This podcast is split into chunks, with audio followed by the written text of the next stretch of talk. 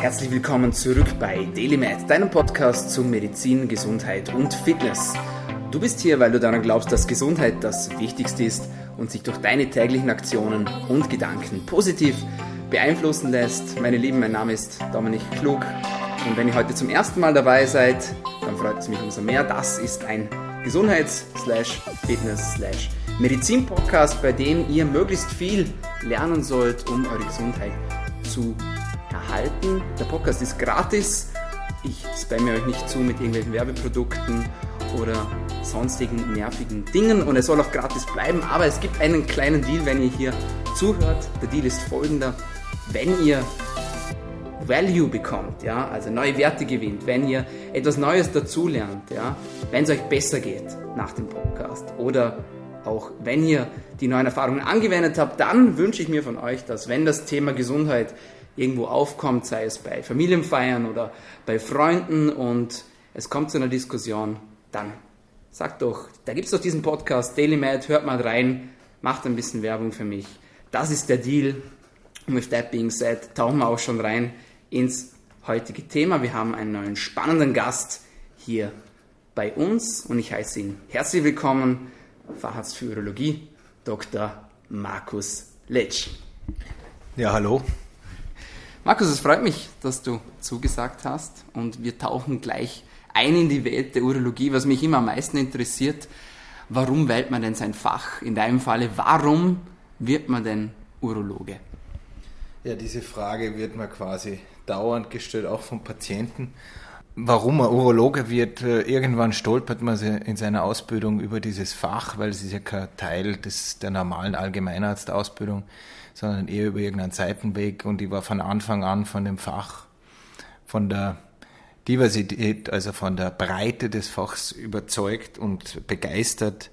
Ich glaube, es gibt kaum ein anderes Fach in der Medizin, wo man Krebskranke betreuen kann, Kinder betreuen kann, Leid beim Kinderwunsch helfen kann und operieren.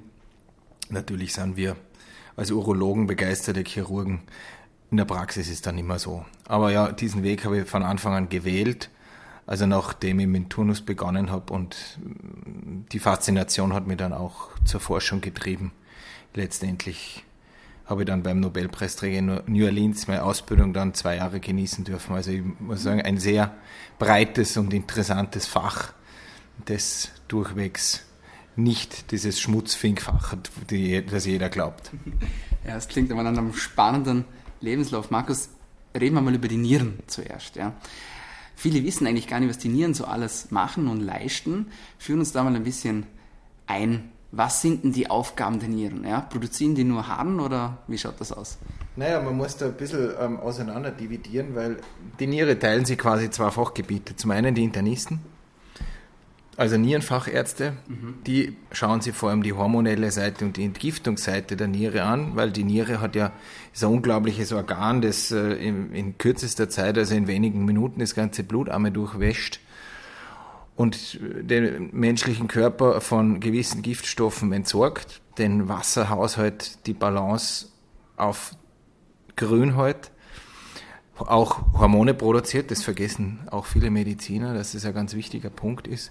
Was sind das für Hormone? Kannst du uns da naja, äh, ein ganz wichtiges Hormon ist zum Beispiel das Erythropoetin, das äh, die Blutbildung beeinflusst. Deswegen haben Patienten, die nierenerkrankt sind, meistens äh, Blutarmut. Das ist aber zum Beispiel auch ähm, Adiuretin und äh, lauter Hormone, die vor allem in den Flüssigkeits- und in den Elektrolythaushalt eingreifen. Deswegen haben Patienten, die Probleme haben, dort auch gröbere Störungen. Der Urologe wiederum ist eher für den Abflussteil, also für die Installation zuständig, für die Harnproduktion und dann letztendlich für die Ausscheidung. Ähm, wobei es ist, gibt da schon auch Schnittmengen. Ähm, in Deutschland zum Beispiel transplantieren die Urologen, also wenn eine Niere kaputt geht und man braucht eine neue, dann machen wir das in ähm, Österreich, machen das die Chirurgen. Also da sind mehrere Fächer daran beteiligt, aber die Hauptakteure ähm, sind die Internisten und die Urologen. Ja, und ähm, für uns ist halt wichtig, Hahn wird produziert in der Niere. Es gibt dort mehrere Erkrankungen, die, die das Leben doch massiv beeinträchtigen mhm. und um das wir uns dann letztendlich kümmern. Mhm. Du hast es schon angesprochen, der Wasserhaushalt. Ja. Äh, für mich total eine unglaublich spannende Sache, ja, wie viel das da eigentlich zuerst mal reinkommt in die Niere und wie viel das dann eigentlich wieder zurückkommt, ja, und wie wenig davon eigentlich ausgeschieden wird. Aus dieser Frage ergibt sich dann immer die Folgefrage, wie viel soll man denn eigentlich trinken? Was ja, empfiehlst du? Ja, das ist eine ganz spannende Frage und für uns sind wir immer davon konfrontiert. Also es hat sich in den letzten Jahren schon ein bisschen, ein bisschen ein Wandel ergeben. Man hat ja früher gesagt, je mehr man trinkt, desto gesünder ist es. Also das hat aber bei vielen Leuten auch durch Ärzte initiiert dazu geführt, dass die Leute sich fast schon krank trinken. Also die trinken vier, fünf Liter, weil sie einfach glauben, es ist so gesund. Wäre ja nicht so schlimm, aber man muss das Ganze auch wieder loswerden und das kann durchaus zu Blasenentleerungsstörungen, zu Überdehnungen führen meiner Meinung nach ist ein gesunder, ein gesunder Mitteleuropäer muss nicht zwangsweise mehr trinken, als er will. Also der Körper sagt einem, beim einem gesunden Menschen sagt der Körper ganz genau, was er braucht und was er nicht braucht. Neuere Studien im New England Journal of Medicine haben gezeigt, dass auch, dass man ältere Leute zwingt, da zwei, drei Liter zu trinken, mit Infusionen vollballert, sobald sie bei der Tür im Krankenhaus reinkommen, ist nicht unbedingt zielführend und führt oft nicht zum Erfolg. Es also in den meisten Fällen nicht. Klar, es gibt Erkrankungen, die brauchen große Trinkmengen.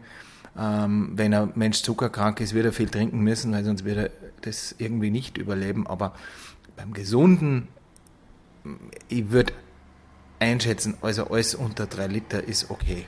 Mhm. Ja, wenn man erkrankt ist, sollte man schon mehr trinken, aber der Körper sagt einem in der Regel, wie viel man braucht, wenn man gesund ist.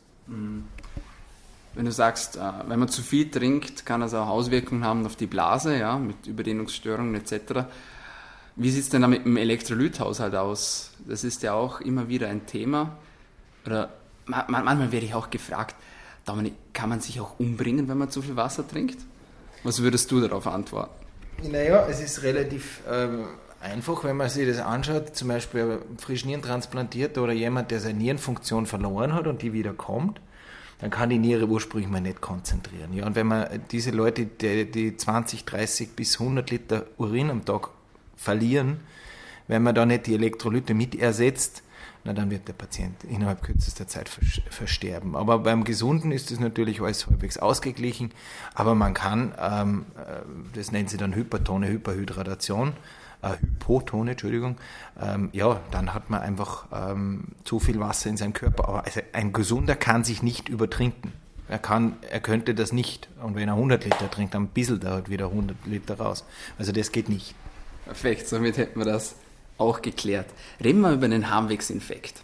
Oft werde ich gefragt, wie gibt es denn das eigentlich, ja? dass man sich die Blase entzündet oder dass man sie sich verkühlt, ja? so wie man es im, im Volksmund sagt. Ja? Man sagt oft, ja, jetzt bin ich zu lang draußen gesessen, da war es kalt, ja? oder zu lang auf einem kalten Stein gesessen und jetzt habe ich eine Blasenentzündung. Geht das wirklich so oder was steckt da dahinter? Nein. Also das ist, glaube ich, auch ein eine mehr, die schwierig aus den Köpfen rauszubringen ist. Eine klassische Verkühlung einer Blase, die gibt es nicht. Natürlich kann es sein, dass man im Rahmen einer Verkühlung mal äh, das Immunsystem schlechter ist und dass man in diesem Rahmen äh, dadurch empfänglicher ist für Bakterien und dadurch einen Harnwegsinfekt bekommt. Aber weil man jetzt auf einem kalten Stein sitzt, Wahrscheinlich ist es ein bisschen eine Sensibilisierung. Die Patienten haben eh schon sensible Blasen, dann spüren sie es halt ein bisschen früher als sonst und gehen dann aufs Klo. Aber ich höre das täglich. Also das ist, ähm, das ist aus den Köpfen nicht rauszubringen, dass, dass sobald ich irgendwo kalt bin, kriege ich einen Harnwegsinfekt. Normalerweise nicht, nein. Sondern, wodurch dann? Wodurch? Naja, Frauen sind ja leider durch äh, ihre anatomischen Gegebenheiten durch eine sehr kurze Harnröhre leider im Gegensatz zu uns Männern etwas anfänglicher für Harnwegsinfekte. Man sagt, bis zu zwei, drei Harnwegsinfekte im Jahr brauchen nicht unbedingt einer weiterführenden Abklärung. Ähm, ist natürlich lästig und wir müssen halt schauen, ob dann bei so einem häufiger auftretenden Harnwegsinfekten irgendein komplizierendes Muster unterliegt. Dafür braucht man Urologen. Für einen normalen Harnwegsinfekt braucht man eigentlich nicht. Ähm, wir müssen halt dann schauen, haben die Patienten Steine, irgendwelche anatomischen Besonderheiten, gibt es bei der Blase irgendwelche Störungen, die das begünstigen. Hat, hat der ältere Mann einen Resthahn, weil die Prostata vergrößert ist, ja, dann muss ich mal weiterschauen und muss die grundlegende Erkrankung behandeln. Aber sonst sind es eigentlich Infekte, die entstehen, weil man Bakterien, die wir alle in uns tragen, nämlich im Darm, dass die aufsteigen und letztendlich dann ähm, eine geschwächte Blase angreifen und äh, zu einem Infekt führen. Aber nicht, was mir auch noch ganz wichtig ist, ist äh, nicht jede, ähm, nicht jede Beschwerden, die mit häufigem Wasserlassen, Schmerzen beim Wasserlassen, nächtliches Wasserlassen einhergehen, sind automatisch ein bakterieller Infekt, weil es führt leider in sehr vielen Fällen dazu, dass die Patienten unnötige Antibiotika kriegen und das vor einem massiv zunehmenden Res Resistenzproblem sollte man hier schon ganz genau schauen, ob tatsächlich ein bakterieller Infekt zugrunde liegt. Mhm. Und dann gibt es eben Patienten oder eben Patientinnen, die achten so darauf und sie bekommen trotzdem immer und immer wieder diese Harnwegsinfekte.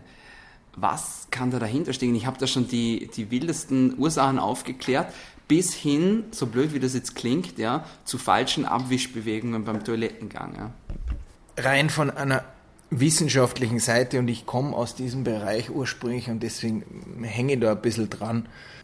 Alle diese, die auch von uns Medizinern genannten Sachen wie äh, von hinten nach vorn abwischen und so weiter und so fort, haben, glaube ich, wurden nie wissenschaftlich überprüft. Man hat sich das nie genau angeschaut, ob das irgendetwas bringt. Viel trinken und so weiter und so fort. Also ich bin da schon sehr skeptisch, weil unser Körper ist eigentlich sehr viel komplizierter, als dass man mit einfachen mechanischen Dingen sich diese Probleme erklären kann, sondern es gibt oft Dysbalancen zwischen Bakterien, äh, das Mikrobiom kommt da rein äh, das, der Körper hat halt einfach ein Problem und das können wir nicht durch einfache Wischbewegung oder sonst was wegkriegen. Das, ich halte das für einen sehr einfachen Zugang. Natürlich versuchen wir uns das Leben einfacher zu machen als schwieriger, aber ähm, ich, ich, bin, ich, ich, ich rate meine Patienten ehrlich gesagt das nicht mehr. Was man natürlich schon den Patientinnen vor allem sagen, aber auch das ist eher umstritten, ob es wirklich was hilft. Aber nachdem es relativ einfach ist, rate ich das schon, dass man Postkoitalprophylaxe macht, sprich die Frau nach dem Geschlechtsverkehr mal auf, aufs Klo schickt, um hier eventuell Keime ähm, auszuspülen. Wobei man hier auch sagen muss, es ist doch so, zumindest ist in meinem Wissensstand, äh, dass das nicht Keime sind, die der Partner mitbringt, sondern das sind meistens Keime, die die Patienten selber in sich tragen. Ja. Mhm. Und wie kann man jetzt vorbeugen den Harnwegsinfekten? Du hast schon äh, gesagt, viel trinken ist gut. Ja, ja, Aber auch nicht zu viel. Was kann man denn sonst noch machen, deiner Meinung nach? Es gibt hier viele Dinge, die im, im Handel sind. Cranberry hm. angefangen, bis dem wirklich eine gewisse protektive, also eine schützende Wirkung nachgesagt wird. Ähm, sonst kann man ehrlich gesagt nicht viel tun. Ähm, das ist auch für uns ein gewisses Problem, wenn die Patienten immer wieder Harnwegsinfekte kriegen. Es, ist im, äh, es sind sehr viele Gesundheits- und äh, Produkte auf dem Markt, die das alle verhindern sollen.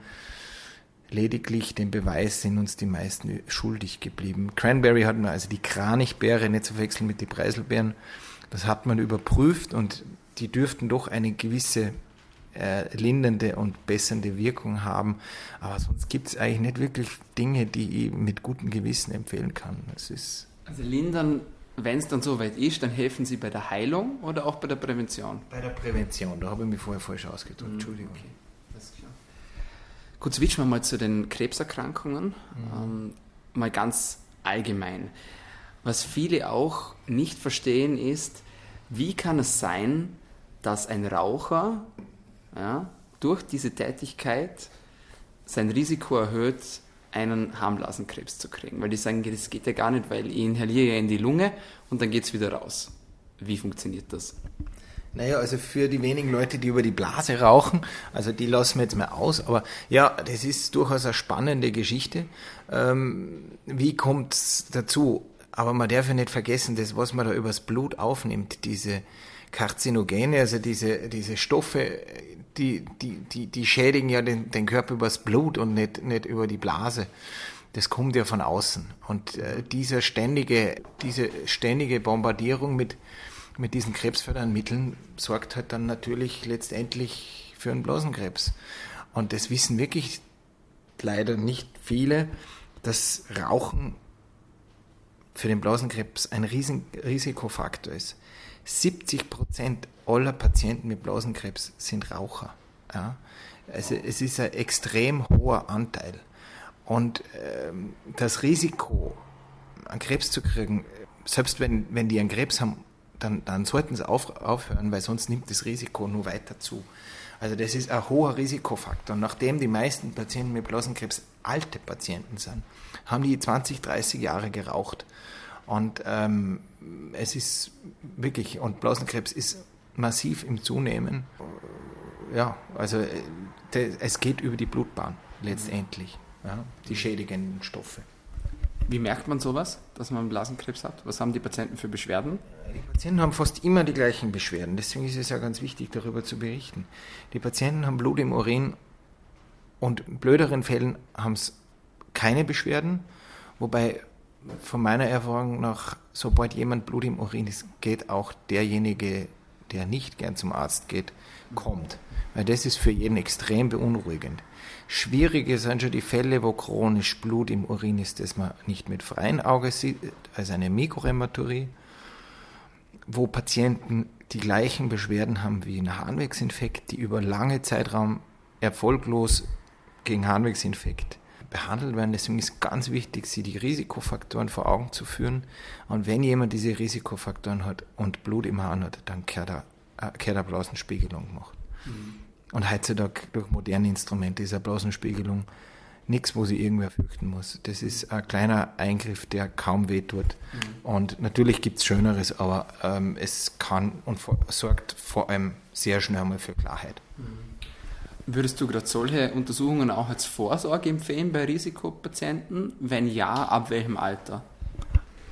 Es gibt für den Blasenkrebs keine klare Altersempfehlung wie fürs Prostatakrebs, sondern es wird eh. Wir haben eher das Problem, dass zu oft auf dem Urin geschaut wird. Ja? Wobei das kein großes Problem ist und kein Kostenfaktor, aber wir haben sehr oft Zuweisungen mit Blut im Urin. Dazu muss man aber wissen, dass der normale Urinstix, den jeder von Ihnen äh, in der Apotheke kriegt, äh, in den meisten Fällen etwas anzeigt, was nicht da ist. Er zeigt ein Blut an, das nicht da ist. Deswegen beim Urologen wird es genauer angeschaut, beim Urologen wird es unter Mikroskop dann verifiziert, also wird der Wahrheitsbeweis erbracht.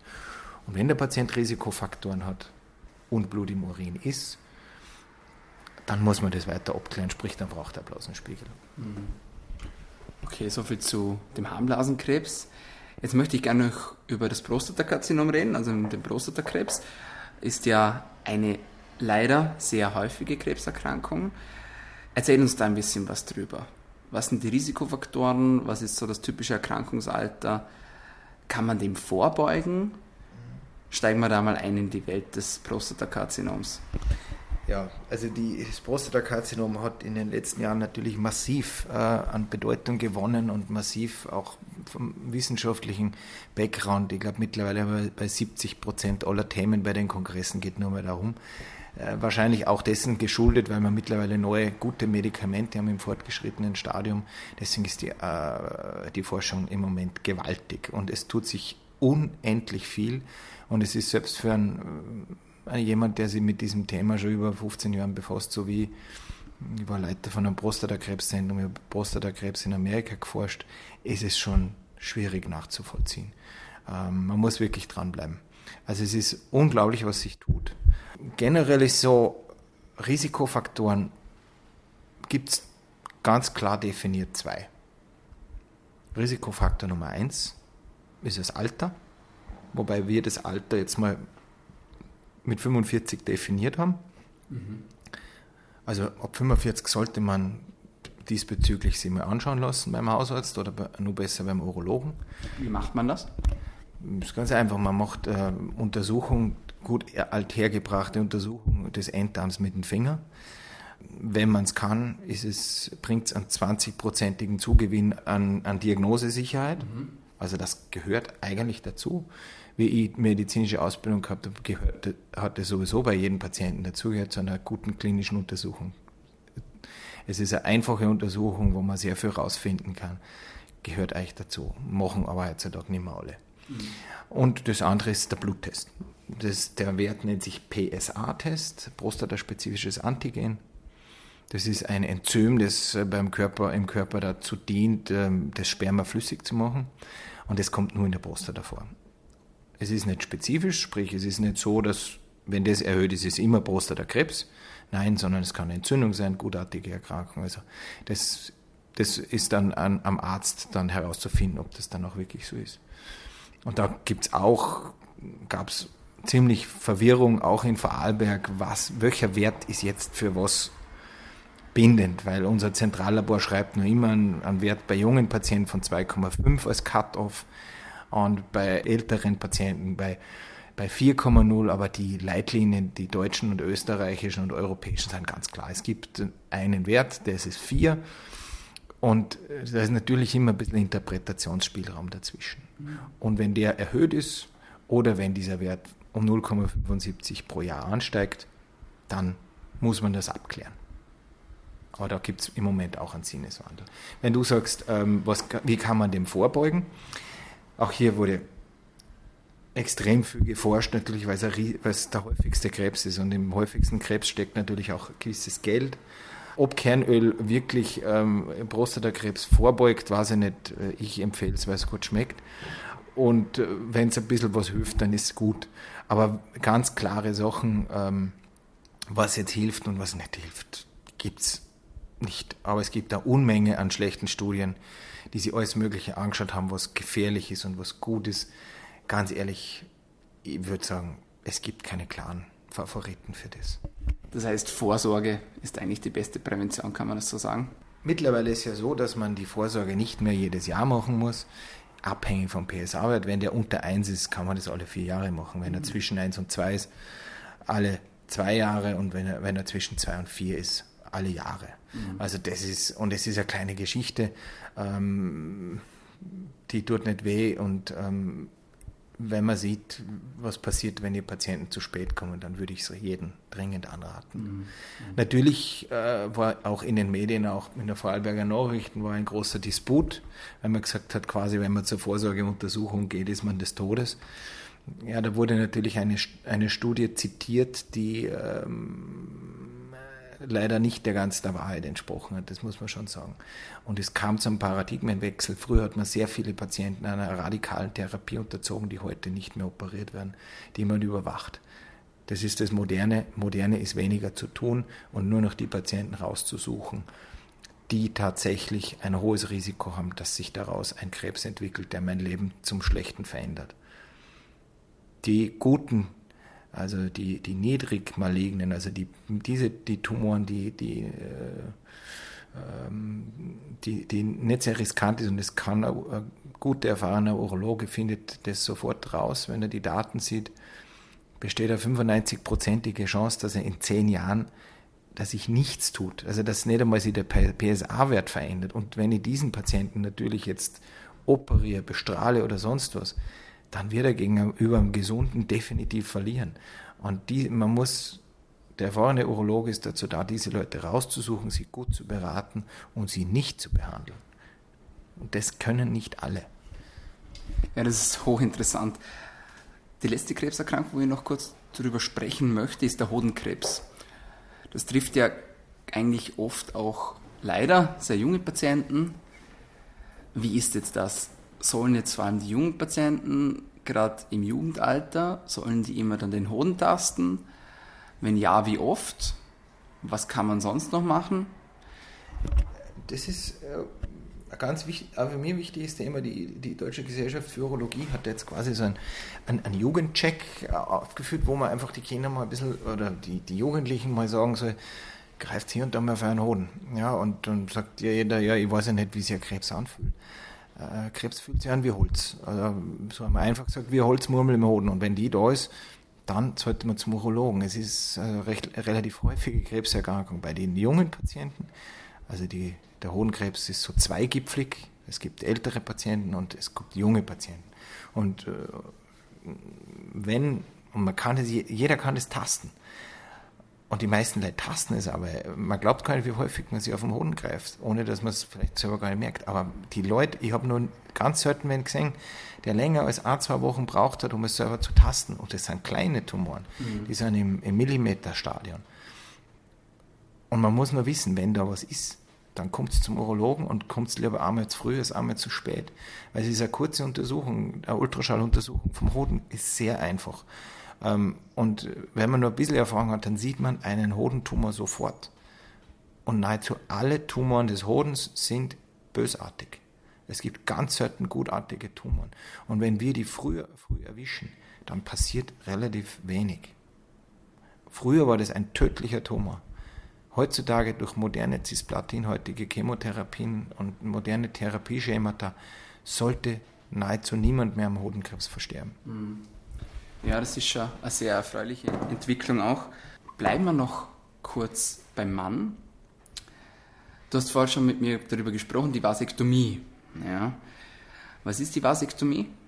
Was kann man sich darunter vorstellen? Wie funktioniert das Ganze? Naja, da geht es am besten auf meinen YouTube-Kanal und schaut sich das euch selber an. Nein, aber ähm, es ist heutzutage und vor allem in Vorarlberg fällt mir das auf, ein ähm, durchaus adäquates äh, Methode der, Empfäng der permanenten Empfängnisverhütung. Und das werden vielleicht die Gynäkologen nicht so gerne hören, aber es ist nur immer die erfolgreichste, ähm, schonendste äh, und äh, wahrscheinlich sicherste Methode, wenn es in professioneller Hand gemacht worden ist.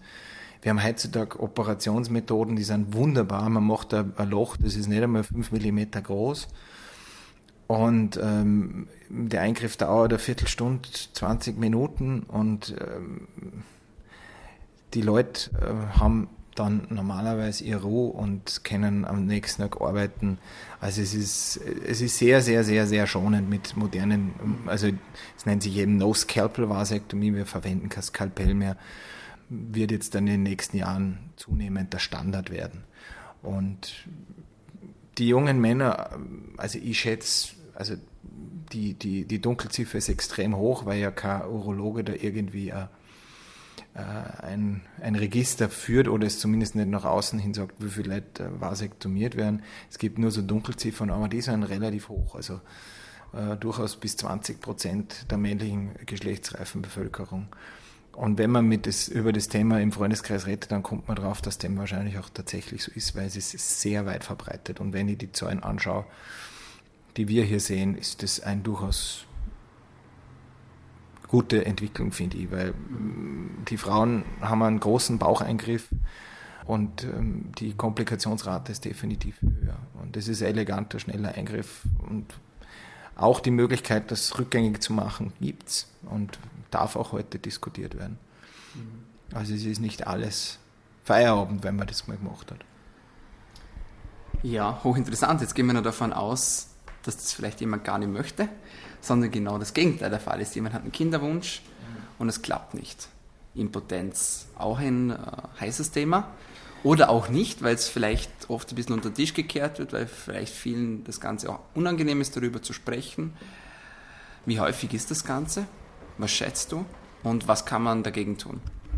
Ja, also die, die absoluten Zahlen, muss ich jetzt lügen, wenn ich es auswendig weiß, ähm, aber es trifft viele junge, junge Paare. Und heutzutage haben wir natürlich das Problem, dass der Druck der Gesellschaft viel größer geworden ist. Ähm, die Leute sehen immer nur die Paare, die Kinder kriegen. Aber sie sehen nicht die vielen Paare, die keine Kinder kriegen. Mhm. Und die Erwartungshaltung ist natürlich heutzutage gewaltig. Sprich, man denkt, also wenn man jetzt die Verhütung absetzt, zack, bumm, ist das Kind da.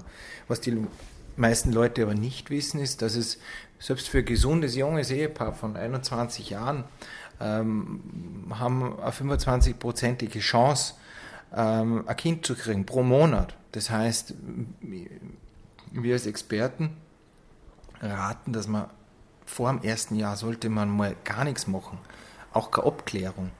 Weil die Abklärung, die ich dann zum Beispiel mache, Spermiogramm, wird viele Leute maximal verunsichern, weil die glauben dann, sie können kein Kind kriegen, weil Spermiogramm schlecht ist.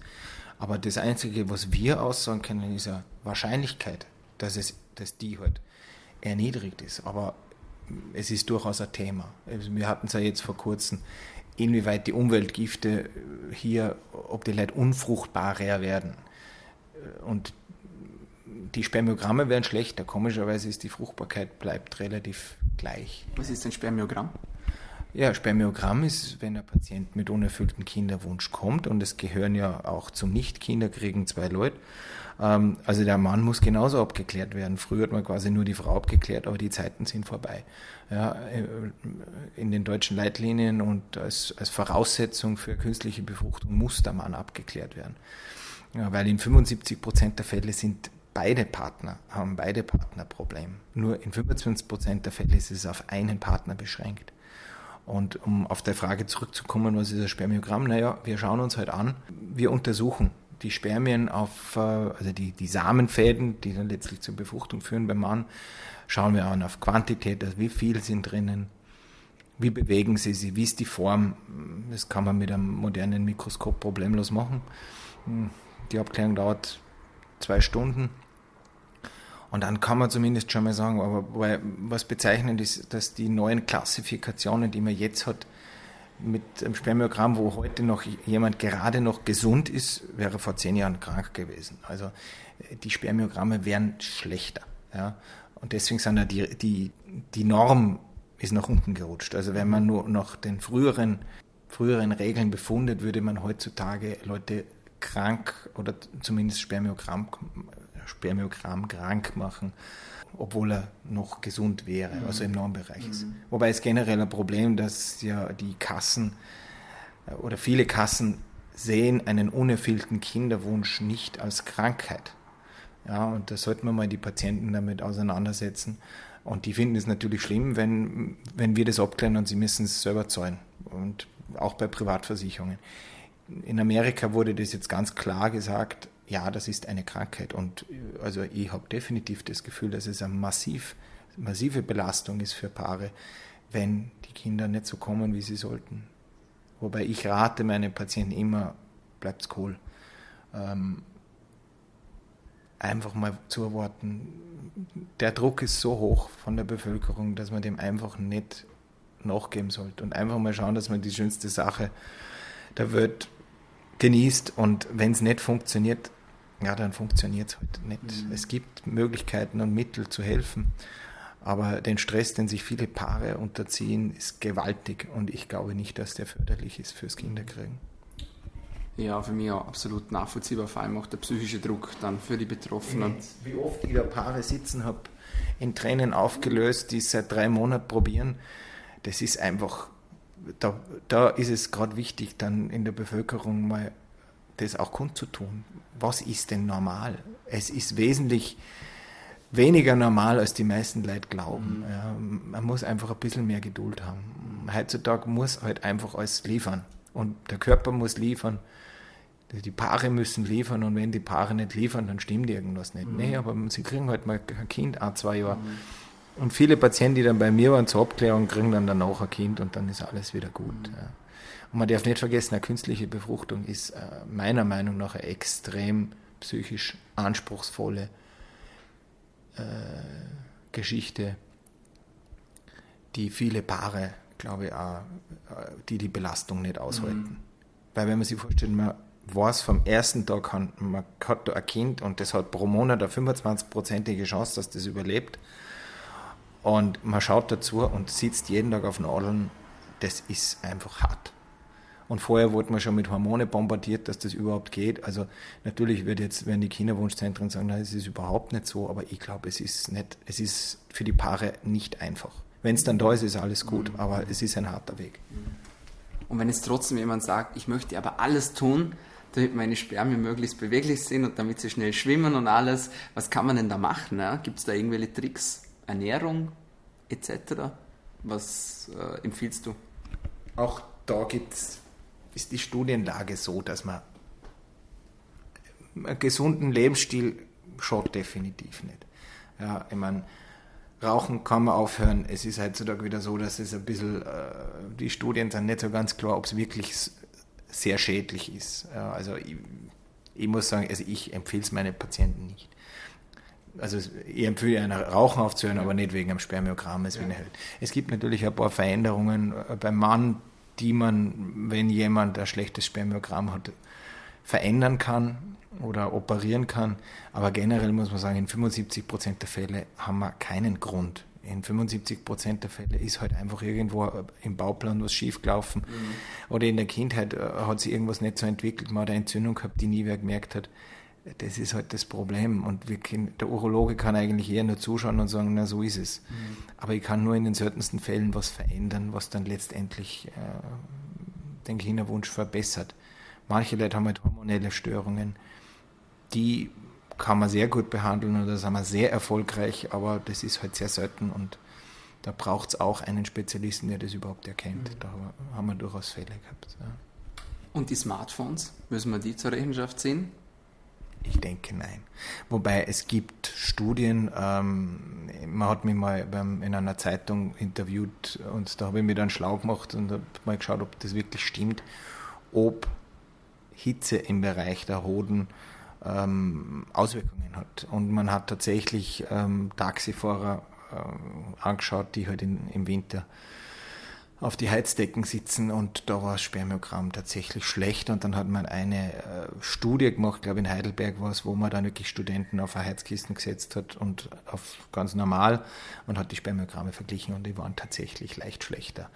Aber ich glaube, das sind dann schon sehr lange Sitzzeiten im, also im realen Leben hat das, glaube ich, kaum eine Auswirkung. Auch enge Unterhosen, die Handystrahlung ist sowieso etwas, die seit vielen Jahren um uns herum geistert. Aber wenn es so gefährlich wäre, ich glaube, dann hätten die, dann wären die Krankheiten so explodiert in den letzten Jahren mhm. und das tut es einfach nicht. Mhm. Und wir haben die Handys jetzt doch schon seit 20 Jahren.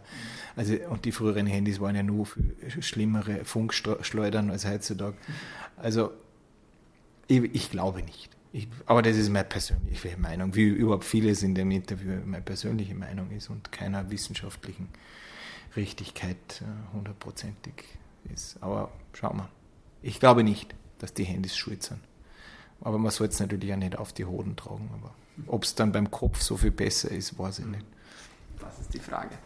Ein Thema würde ich schon noch gerne ansprechen, zu guter Letzt, die Nierensteine. Die habe ich jetzt vorher ehrlich gesagt äh, unterschlagen. Wie kommt es dazu, dass sich überhaupt Steine bilden? Viele müssen sich ja das mal bildlich vorstellen. Die denken ja, man sagt halt nur Steine, aber das sind ja wirklich kleine, teilweise sehen die aus wie Kieselsteine. Äh, nicht nur kleine, sondern teilweise riesengroße, faustgroß in der Niere. Die Niere selber ist faustgroß, also das kann durchaus beachtliche Ausmaße annehmen. Und es gibt ganz viele verschiedene. Es gibt ganz weiche, es gibt ganz harte, also so harte, dass man die selbst mit Laser nicht aufbrechen kann. Ähm, wie kommt es dazu? Naja, es, wie immer in unserem Körper schützt uns der Körper meistens gegen diese Dinge. Wir haben Substanzen bei uns im Urin, die sind quasi wie ein Spülmittel und sorgen dafür, dass äh, die Steine nicht gebildet werden können, weil wir würden sonst alle sofort Steine kriegen, weil wir haben Kalk, der ausgeschieden wird. Oxalate nennen sie das. Auch das sind wiederum Mineralien, die sie dann zur Steinbildung beitragen. Viele Leute haben äh, Infekte und ein Bakterium wirkt als Keimzentrum. Man kennt das, wir kennen das alle vom Zahnstein. Wenn Sie wer fragt, wie ein Nierenstein ausschaut, ne, einfach mal den Mund aufmachen, dann sehen viele von uns, wie ein Nierenstein ausschaut. Es ist nichts anderes. Es ist genauso Bakterienfilm oder es entsteht äh, ja, durch falsche Ernährung. In den meisten Fällen gehört mehr dazu als nur ein bisschen falsche Ernährung. Wobei Übergewicht hier ein ganz großer Faktor ist, keine Frage diese Menschen haben definitiv Kalksteine. Patienten mit schweren ähm, Darmerkrankungen, die verlieren Kalk, deswegen kriegen sie Kalksteine. Das ist wiederum relativ schwierig zu verstehen, aber metabolisch ganz logisch. Ja, aber es ist ein großes Thema, vor allem bei uns in Vorarlberg, wenn man sehr kalkhaltiges Wasser, ähm, auch vor allem im Sommer, weil dann die Trinkmengen sinken, kommen die dann mehr zutage. Selbst der Mond wird angeschuldigt. Ich habe so das Gefühl, dass in meine Vollmonddienste definitiv mehr los war, aber da bewegen wir uns nicht mehr im streng wissenschaftlichen Bereich. Aber die Steine sind ein großes Thema. Heutzutage haben wir aber wunderbare Methoden, um Steine loszuwerden. Früher mussten wir die Nieren offen operieren, also in einer offenen Operation riesengroß die Nierensteine rausholen. Meistens sind Steine übergeblieben. Heutzutage mit modernen Röntgenmethoden kann man sich hervorragend diagnostizieren. Also das funktioniert gut. Was leider nicht so erfolgreich war, war eben diese Steinzertrümmerung von außen. Da hat man sich früher ganz viel versprochen. Aber ganz ehrlich, es wird immer weniger gemacht. Leider. Es befassen sich die leider nicht mehr damit, weil es ist eine relativ langweilige Geschichte, wo man für einen Arzt, wenn man da die Steine zertrümmert. Und es ist halt einfach, die Steinraten sind nicht mehr so gut, weil, weil sich ja die Mediziner nicht mehr so mit, viel damit meiner Meinung nach auseinandersetzen. Aber es gibt heutzutage super Methoden, um Steine rauszukriegen. Und ähm, ja, man macht das ab einer gewissen Größe, also wenn die Steine ja, also aber über 8 mm sind oder wenn die Steine rasch größer werden und vor allem wenn die Steine Beschwerden machen. Wobei die kleinen Steine meistens die größten Beschwerden machen. Große Steine machen keine Beschwerden. Und so ein kleiner 4 mm Stein, äh, da fragt man sich dann schon, wie kann der solche unglaublichen Koliken machen? Die Patienten haben Vernichtungsschmerzen. So ein kleines Steinchen, das geht doch einfach ab. Nee, so einfach ist es nicht, weil der Körper bekommt eine Art Krampf und versucht dann über diesen Krampf den Stein rauszutreiben. Und es kommt zu einer massiven Überdehnung des Harnleiters und das ist das, was die Patienten dann einfach so gewaltig wehtut. Mhm. Und so ein Stein kann im schlimmsten Fall bis zum Tod führen, wenn einer in einen Infekt draufkriegt.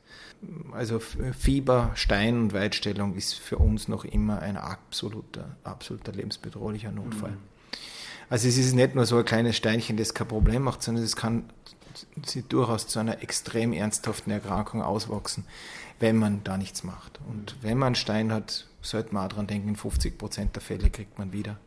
Also wäre es gut, zum Urologen zu gehen und äh, dann Vorsichtsmaßnahmen zu treffen. Mhm. Und dann sagen viele, na gut, ich trinke jeden Tag mein Bier und deswegen bekomme ich keine Steine.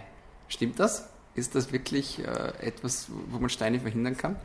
Ich weiß nicht, ob ich das jetzt sagen sollte, aber ja, die haben recht. aber bitte nur alkoholfreies. Da freuen sich gerade ganz viele über diese Antwort. Hey, also ganz ehrlich, wenn man jeden Tag ein Bier trinkt, dann finde ich das jetzt nicht besonders dramatisch.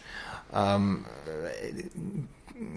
der Alkohol hat eine theoretische Wirkung, deswegen ist ein alkoholfreies Bier vielleicht gar nicht so gut, aber das ist ein bisschen alles ähm, jetzt nicht so als hundertprozentig wissenschaftlich, aber ja, man, man, muss nicht alles immer so ernst nehmen. Und ähm, es hilft definitiv, die Trinkmenge hochzuhalten von zwei Litern. Wenn man ein Steinleidender ist, dann muss man das auch machen. Also da wie gesagt, ich habe vorher gesagt, gesunde Patienten trinken so viel wie sie sollen, Steinpatienten trinken mehr. Und das sollten sie auch tun. Mhm. Markus, bevor ich dich meine letzte Frage frage, wo kann man dich denn online finden? YouTube hast du schon angesprochen? Wo ja. bist du sonst noch präsent? Ja, wir, sind, ähm, wir haben es ja vorher schon gehabt mit den modernen Medien. Meiner Meinung nach ist die Urologie ein zu diskretes Fach, um auf Facebook oder Twitter aufzutauchen.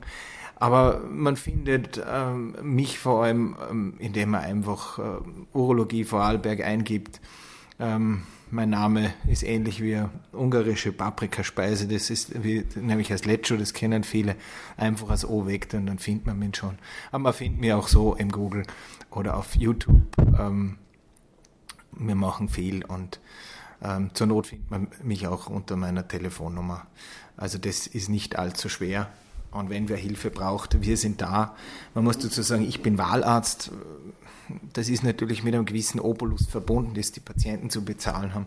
Aber wir haben noch immer einen Weg gefunden, dass die Leute ähm, zufrieden nach Hause gehen. Und naja, in Vorarlberg sagt man, was nichts kostet, ist nichts wert, aber ähm, für einen Wahlarzt trifft es vielleicht ein bisschen zu. Die, die, die, die Kassenärzte hören jetzt bitte weg.